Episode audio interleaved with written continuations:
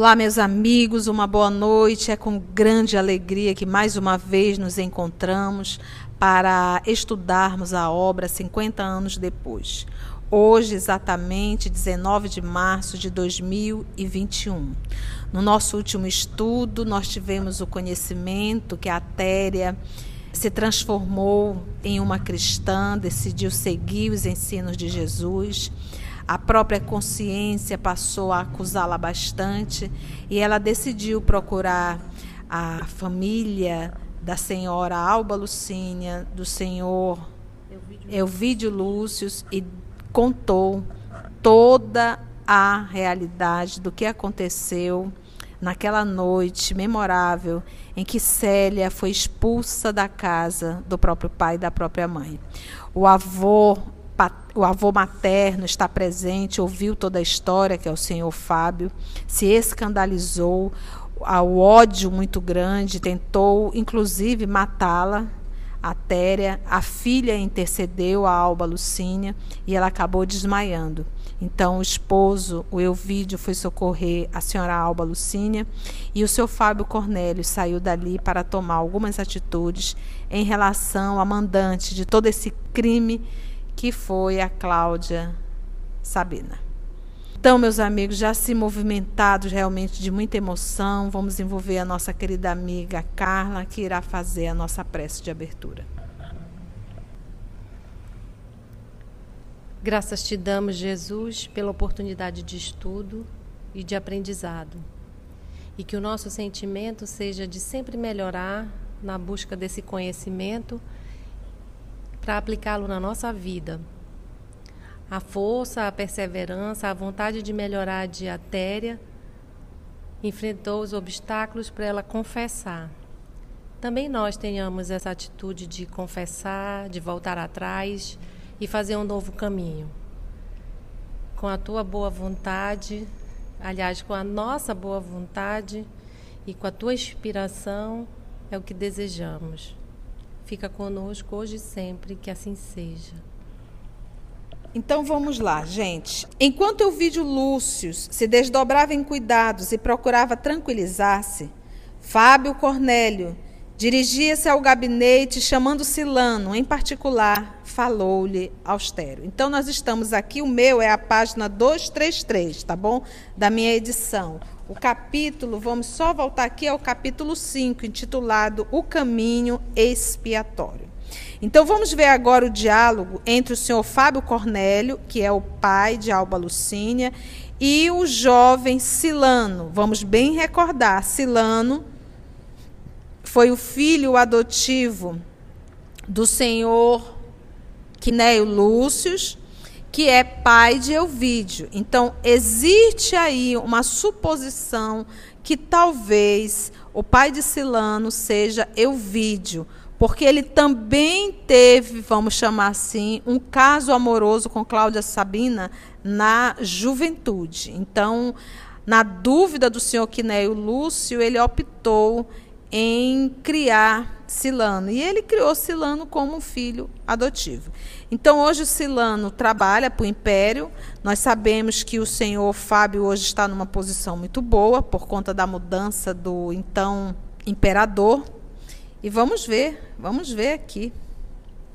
Então, olha só, enquanto o vídeo Lúcio se desdobrava em cuidados e procurava tranquilizar-se, Fábio Cornélio dirigia-se ao gabinete, chamando Silano em particular, falou-lhe austero. Então, vocês sabem, meus irmãos, que nós estamos em um grupo menor, nós estamos sem as vozes masculinas, mas a próxima semana acredito que eles já estarão presentes, que a gente, graças a Deus, já a pandemia, esse, esse tsunami agora virou uma ondinha menor e a gente já vai conseguir reunir ainda em um grupo menor, mas poderemos dar continuidade às nossas gravações já com a presença dos nossos amigos irmãos. Então vamos ver, quem vai fazer a voz do Silano é a nossa querida amiga Carla, quem vai fazer a voz do seu Fábio Cornélio é a querida amiga Lígia. Que Jesus possa nos conduzir. Mais que nunca, preciso hoje da tua dedicação e do seu serviço. Determinai Necessito hoje de uma diligência punitiva para eliminar uma antiga conspiradora do império. Há mais de dez anos observo-lhe as manobras, porém, Só agora consegui positivar os seus crimes políticos e resolvi confiar-te mais essa tarefa de singular relevância para a minha administração. Pois bem, exclamou o rapaz serenamente. Dizei do que se trata e cumprirei vossas ordens com o zelo de sempre. Levarás contigo Lídio e Marcos, porquanto necessito auxiliar-te com dois homens de inteira confiança. E, em voz discreta, indicou o preposto nome da vítima, sua residência, condições sociais e tudo quanto pudesse facilitar a execução do sinistro mandado.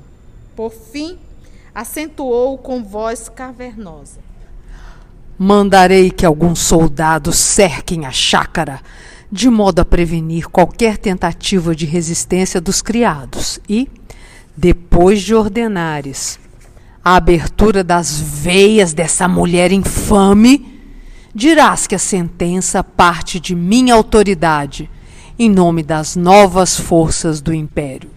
Assim o farei, retrucou o emissário resoluto. Trata de agir com a maior prudência. Quanto a mim, volto agora à casa onde reclamam a minha presença. À tarde aqui estarei para saber do ocorrido. Lembrando, gente, que a, a, neta dele, do senhor Fábio, a filha do Elvídio, a filha de Alba Lucínia, nossa querida Célia, foi expulsa de casa por conta dessa trama toda. Então a gente até consegue entender o ódio do avô.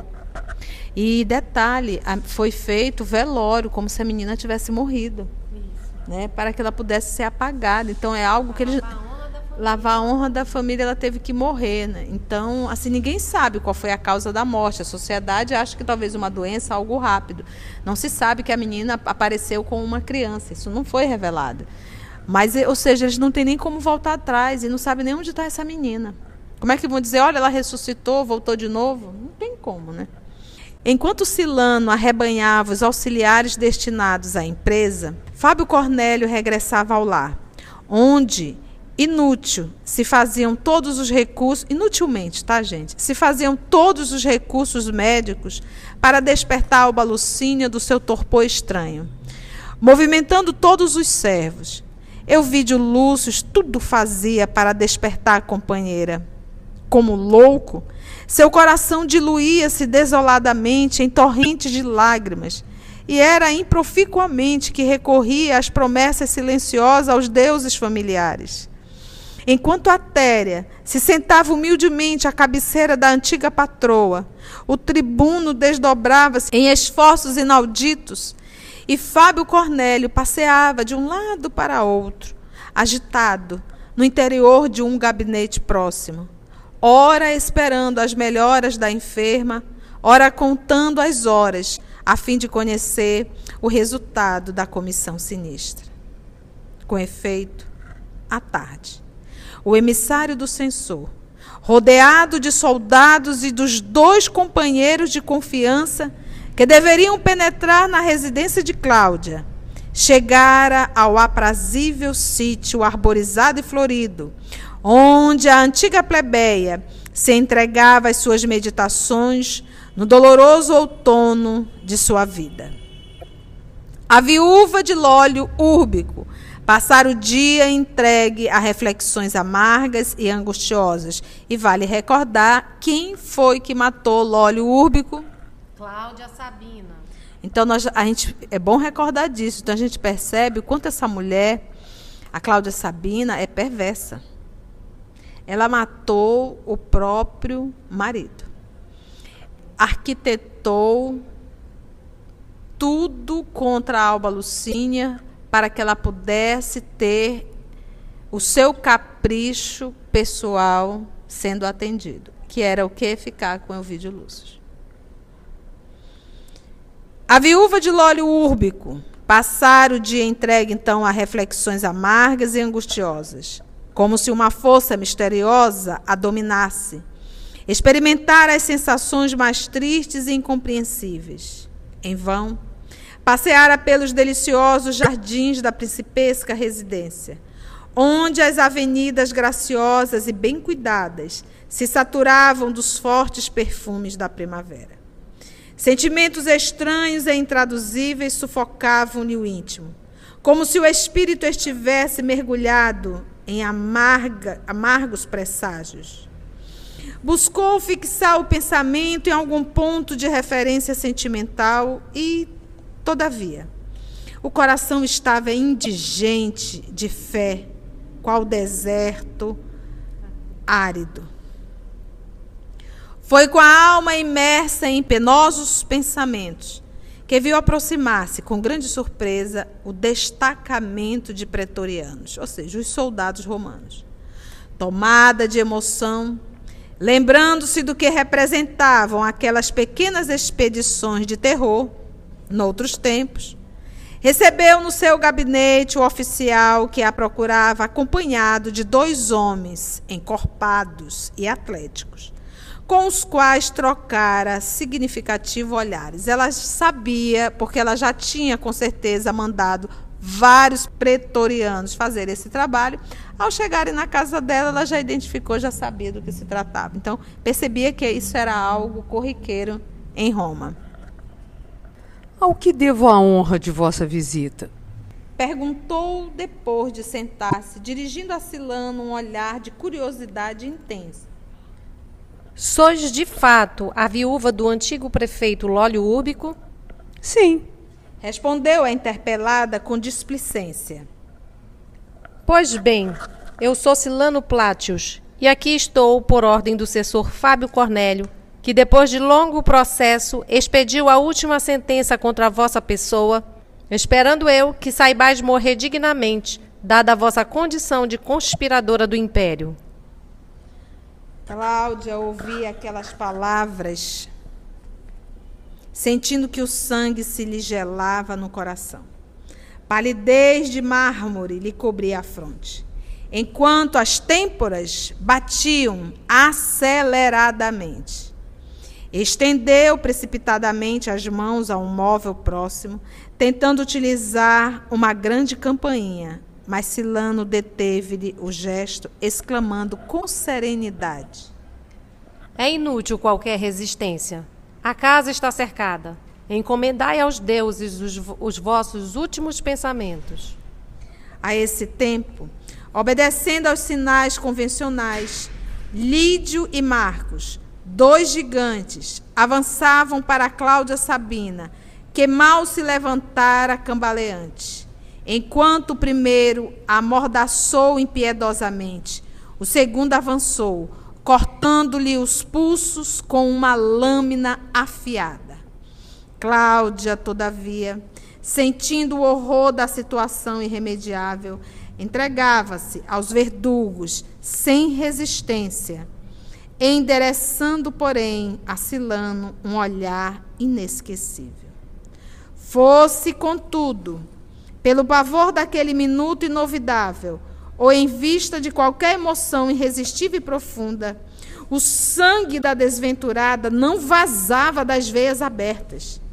Disseia que a abrasadora emoção sacudia todas as suas forças psíquicas, contrariando as leis comuns das energias orgânicas. Ante o fato raríssimo e raramente observado nas sentenças daquela natureza, e observando o olhar angustioso e insistente que a vítima lhe dirigia, como a suplicar-lhe que a ouvisse.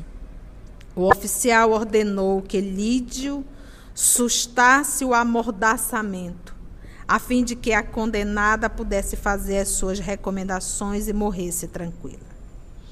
Aliviada do arroxo, Cláudia Sabina exclamou em voz soturnas: Silanos Plátinos, meu sangue recusa vazar antes que te confesse todas as peripécias da minha vida. Afasta os teus homens desse gabinete e nada temas de uma mulher indefesa e moribunda.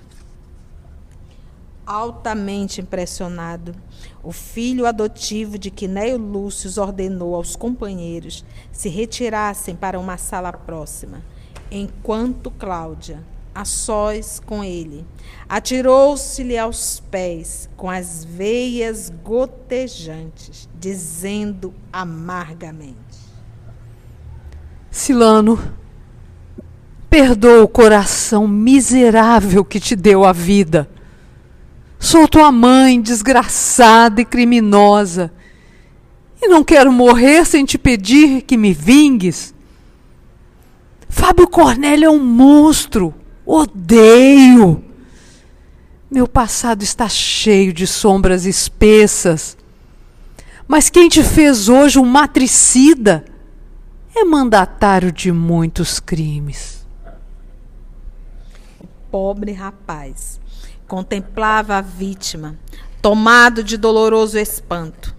Uma brancura de neve subira-lhe ao rosto, denunciando comoções íntimas. Todavia, se os olhos refletiam ansiedade acabrunhante, os lábios continuavam mudos, enquanto a viúva de Lólio Úrbico lhe beijava os pés, desfeita em pranto.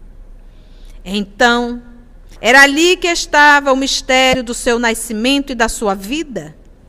Dolorosa emoção dominou-o, e Silano prorrompeu em soluços, que lhe rebentavam do peito saturado de pesares desde a morte de Quinéio, vinha alimentando o desejo de esclarecer o mistério do seu nascimento.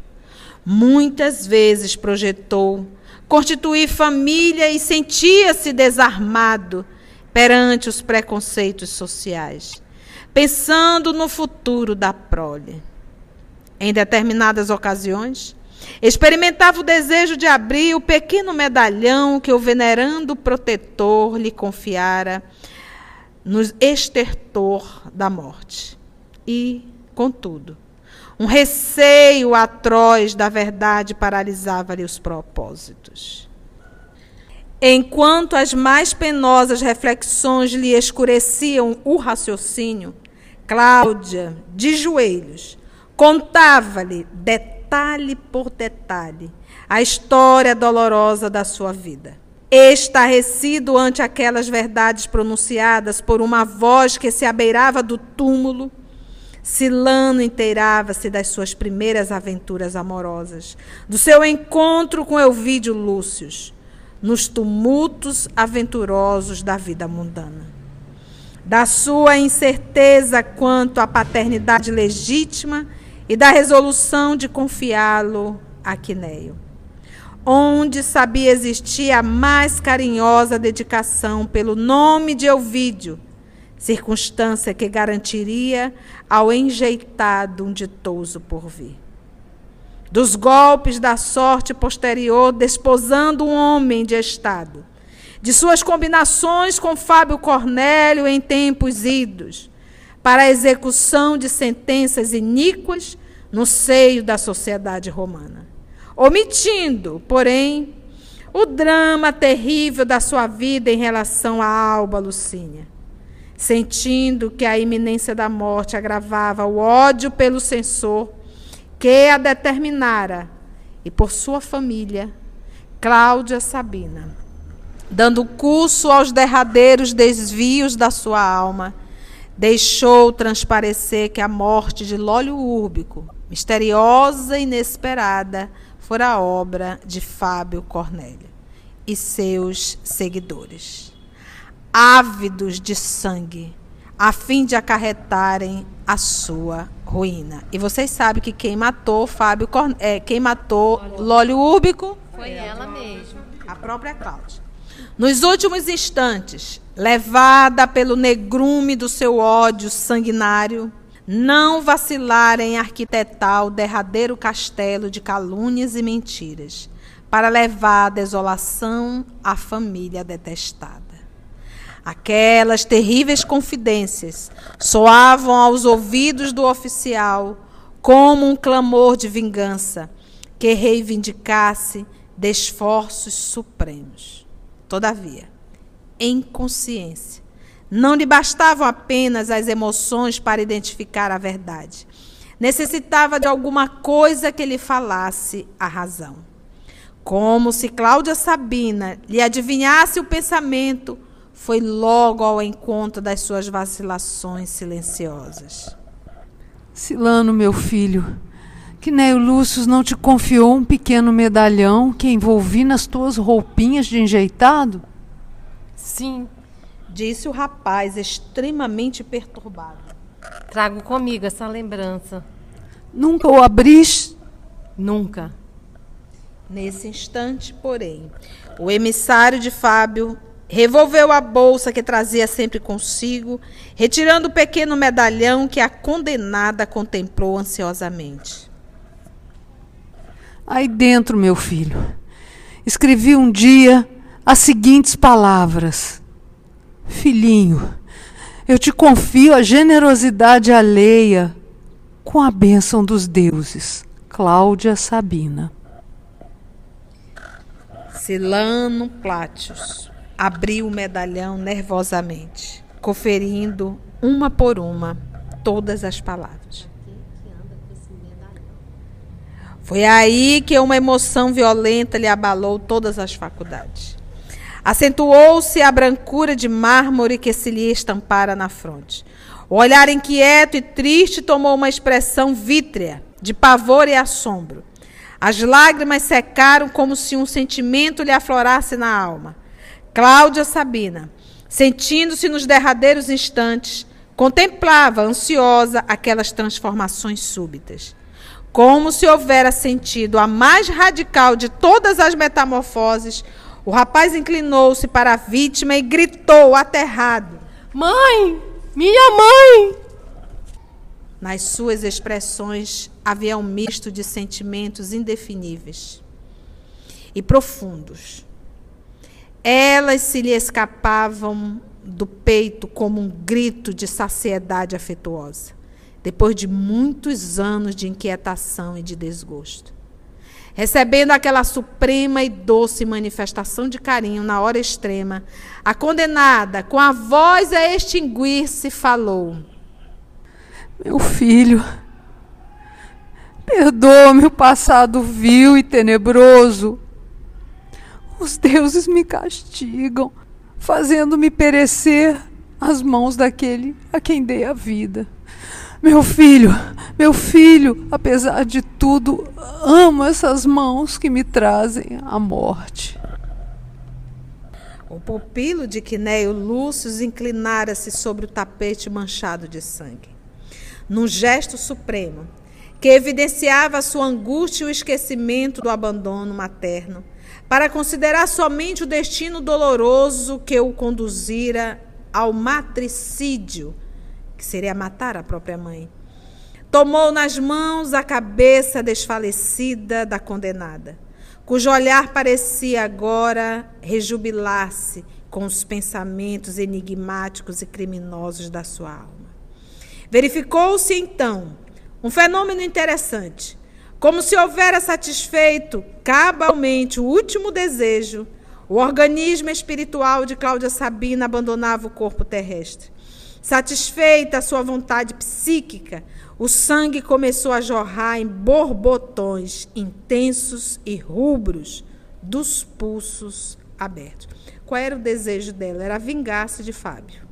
Nenhum momento ela se importou com Em nenhum momento ela está usando o próprio filho, tendo agora a certeza que é o filho dela verdadeiramente, porque ela viu o medalhão. E obviamente ela sempre desconfiou, porque ela deixou na porta do, do senhor do senhor Quineio. Ela odeia. É o pai dela, né? Melhor. Então o que, que ela fez? Manipulou o filho utilizando a condição dela de, de mãe. Morro, mas Fábio também vai morrer. E como ele diz aqui, o organismo espiritual de Cláudia Sabina abandonava o corpo terrestre, satisfeita a sua vontade psíquica. Qual era a vontade dela? Vingar-se.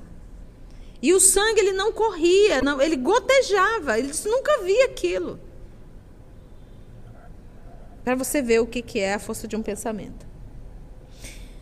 Sentindo-se nos braços do oficial, que a encarava alucinado, voltou a dizer em voz entrecortada: Assim, meu filho, sinto que me perdoas. Vinga-me. Fábio Cornélio deve morrer. Os soluços da agonia não lhe permitiram continuar. Mas os olhos enviavam a Silano as mais singulares mensagens. que o rapaz interpretava como apelos supremos de desforra e vingança. Quando uma palidez de cera lhe cobriu a fronte, contraída num rito de pavor angustiado, o mensageiro do censor abriu as portas, apresentando-se aos companheiros com a fisionomia transtornada. Seu olhar fixo e terrível parecia de um louco. No íntimo, as mais fortes perturbações mentais premiam-lhe o espírito desolado. Sentia-se o mais ínfimo e o mais desgraçado dos seres.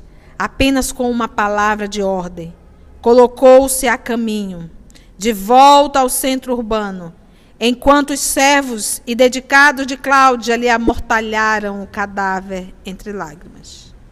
Inutilmente, Lídio e Marcos, bem como os outros pretorianos amigos, lhe chamavam a atenção para esse ou aquele detalhe da empreitada, porquanto Silano Plautius mantinha um silêncio inflexível e sombrio.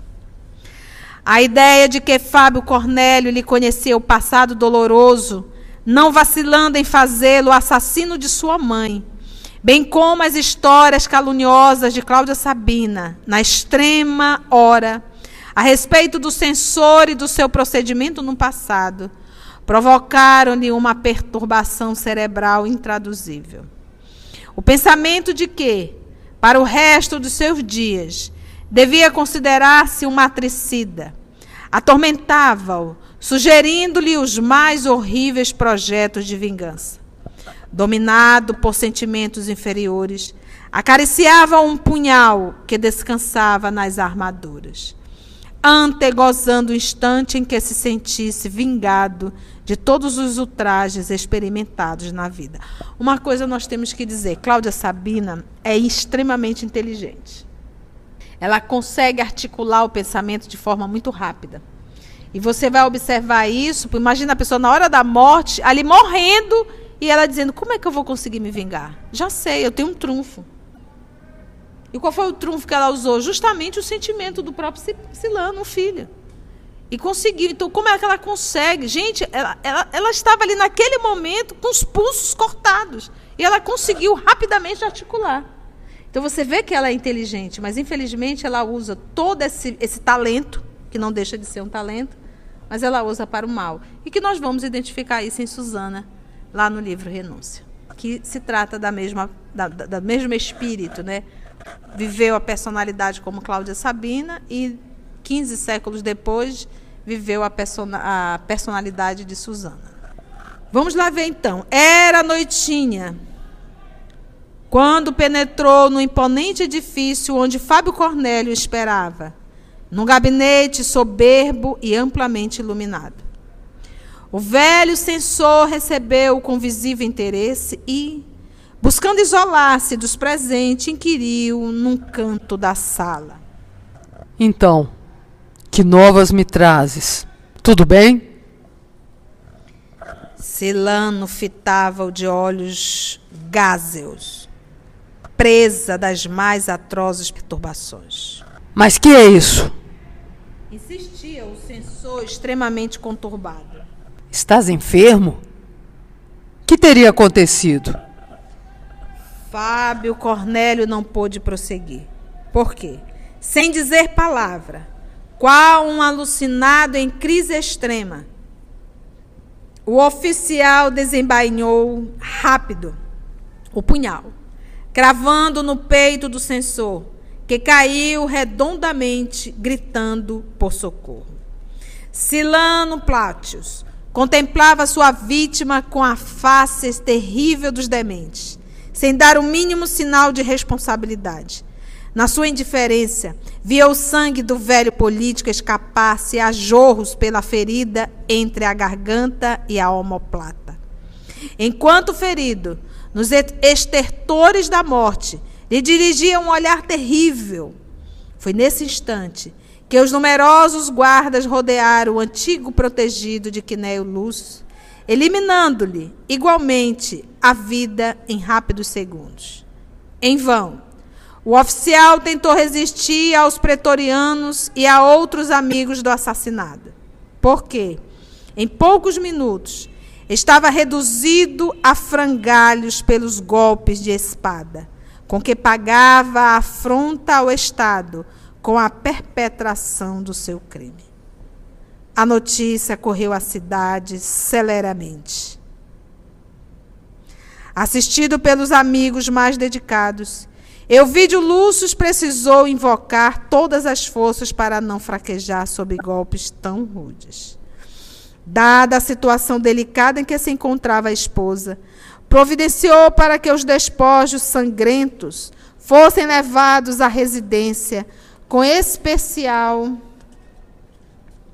cuidado, a fim de que o quadro sinistro e doloroso não agravasse a moléstia de Alba Lucínia, na hipótese de suas melhoras, após o desmaio prolongado. Um correio rápido foi despachado para Capua, chamando Caios Fabrícios e sua mulher a Roma imediatamente.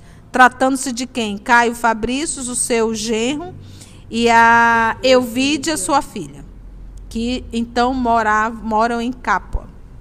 Moravam, né? Entre as preocupações mais dolorosas e impossibilitado de comunicar o peso que lhe oprimia o coração a qualquer amigo, dadas as penosas circunstâncias familiares em jogo, o filho de Quinéio vertia lágrimas dolorosas ao lado da esposa entre a vida e a morte.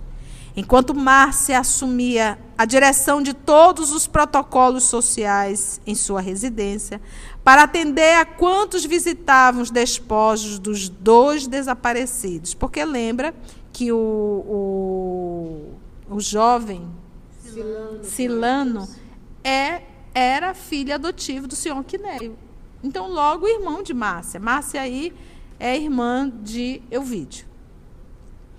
Alba Lucinha despertara e, contudo, vagava-lhe no olhar uma expressão de alheamento do mundo.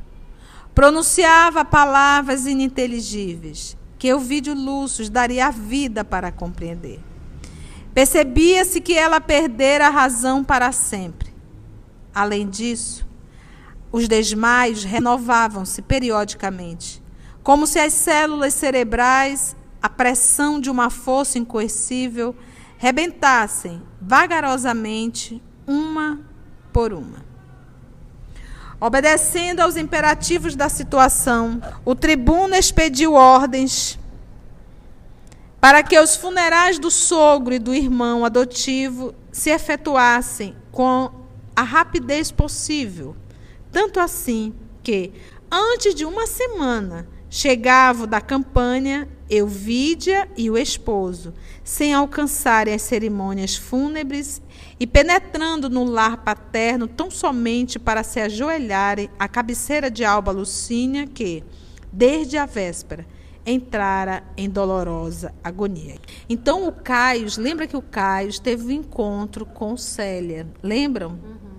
Então ele vai poder agora falar, porque ninguém sabe nem para onde essa menina foi, ninguém tem notícias dela.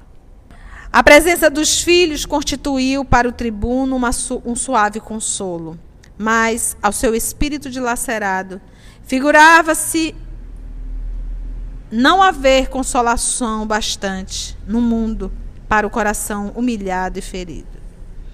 Tocado nas fibras mais sensíveis, via agonizar a esposa lentamente, como se um assassino invisível lhe houvesse cravado no coração acerado punhal. Diante da morte, cessavam todos os seus poderes, todas as suas dedicações carinhosas. Submerso no oceano de lágrimas, guardando entre as suas as mãos frias da companheira, Euvídio Lúcio não abandonou o aposento nem mesmo para atender ao apelo dos filhos recém-chegados. Pressentindo que a morte lhe arrebataria em breve a esposa idolatrada, conservava-se à sua cabeceira, dominado pelas meditações mais atrozes. A gente percebe que o mal, ele só toma a vida se houver um outro mal na frente. Tio, o que você está querendo dizer com isso? A Téria, junto com Cláudia Sabina, fez o mal. O mal era fingir uma gravidez, uma criança. Ali nós tivemos um bem. Qual foi o bem? Célia decidiu assumir a responsabilidade. Então ali cessou o mal. Porque Célia trouxe a responsabilidade para ela, fazendo um bem no ato de renúncia extrema. Em compensação, o pai chegou. E mesmo vendo a filha com uma criança no colo, ele alimentou o mal, expulsando a filha. Então, em verdade, Cláudia Sabina é responsável, mas também Euvídio é responsável. Ele iria matá-la. A gente percebe que o mal, ele continua porque tem um outro alguém fazendo mal também. Aqui nesse momento, nós tivemos o quê? Tudo foi revelado para a família. O mal continuou vivo. Agora por quem? Pelo senhor Fábio. Então o Fábio agora deu continuidade ao mal. Vai lá vingar e foi lá vingar. E aí o que, que aconteceu? Novamente, Cláudia Sabina é assassinada e novamente dá vida ao mal.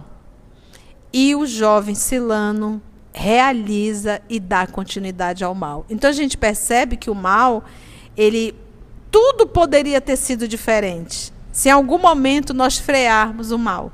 Então aí a gente pode dizer, Cláudia Sabina foi responsável por tudo isso? Não.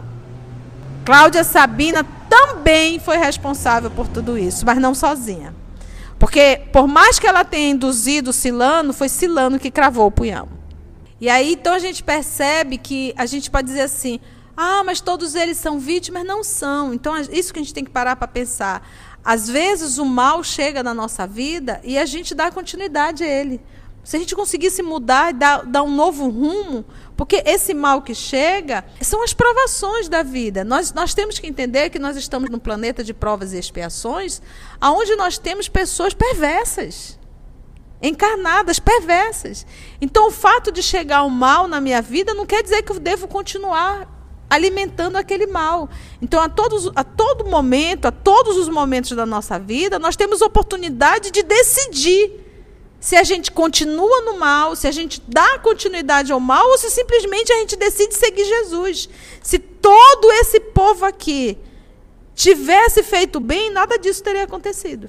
Eu acho que no dia que nós entendermos, olha, alguém me fez o mal, mas esse mal vai morrer aqui, porque eu não vou dar continuidade. Porque às vezes a gente sempre se coloca numa condição de vítima, mas vamos parar para pensar. Teve várias oportunidades dessa história mudar. Vamos, vamos ver se Caio. Caio viu a menina Célia sozinha à noite, no escuro, no meio do nada, com uma criança no colo. Se ele tivesse acolhido, nesse momento agora ele poderia dizer: Eu sei aonde está Célia. Eu acolhi ela. Eles tinham tanto de casa. Olha, eu trouxe Célia, ela estava nessa situação, vamos acolhê-la.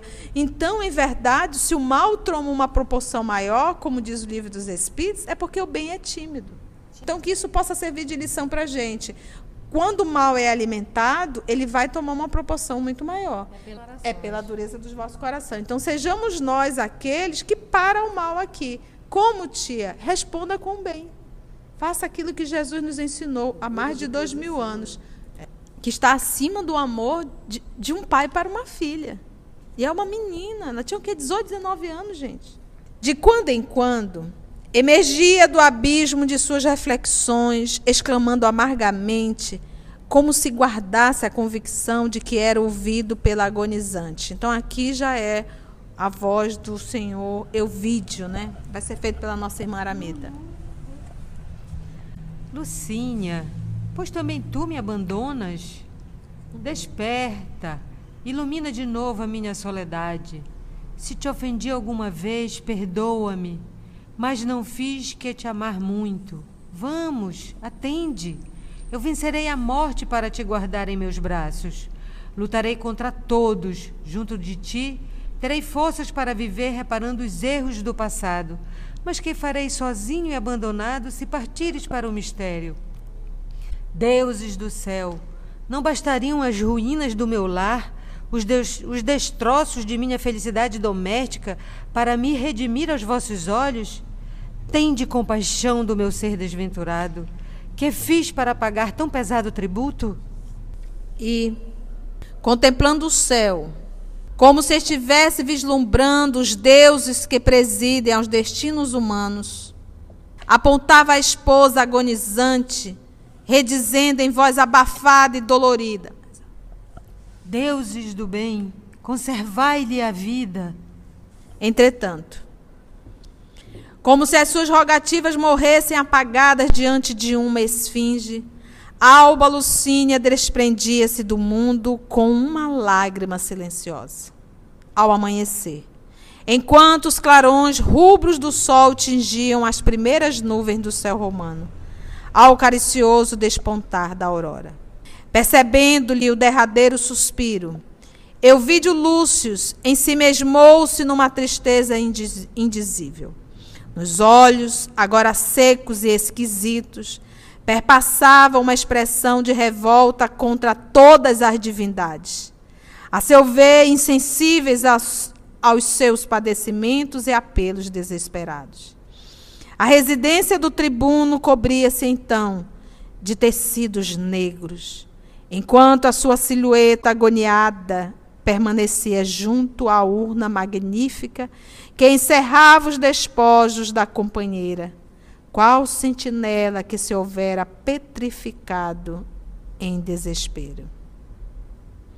Enérgico, impassível, respondia aos apelos dos amigos com monossílabos amargos, enquanto Caios, Euvídia e a bondosa Márcia faziam as honras da casa.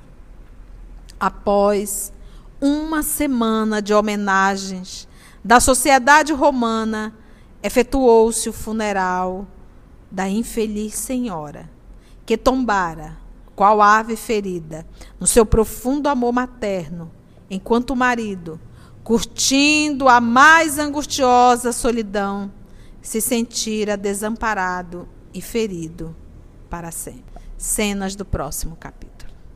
Meus amigos, quantas lições recebemos aqui ouvindo a história. E muitos de nós, meus irmãos, já vivemos sim histórias muito dolorosas, envolvidas também de muitos crimes.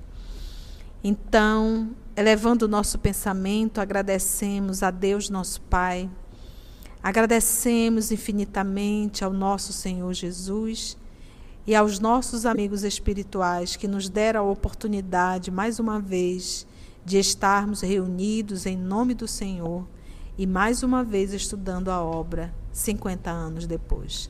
Graça te damos, Senhor.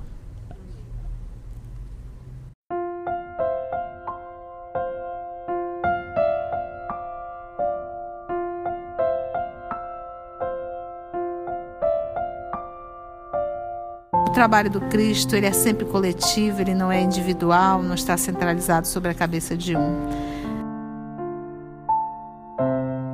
Somos o EOS, esse grupo que Jesus foi construindo ao longo dos anos. E estamos nós aqui estudando e tendo a alegria de poder compartilhar com todos vocês.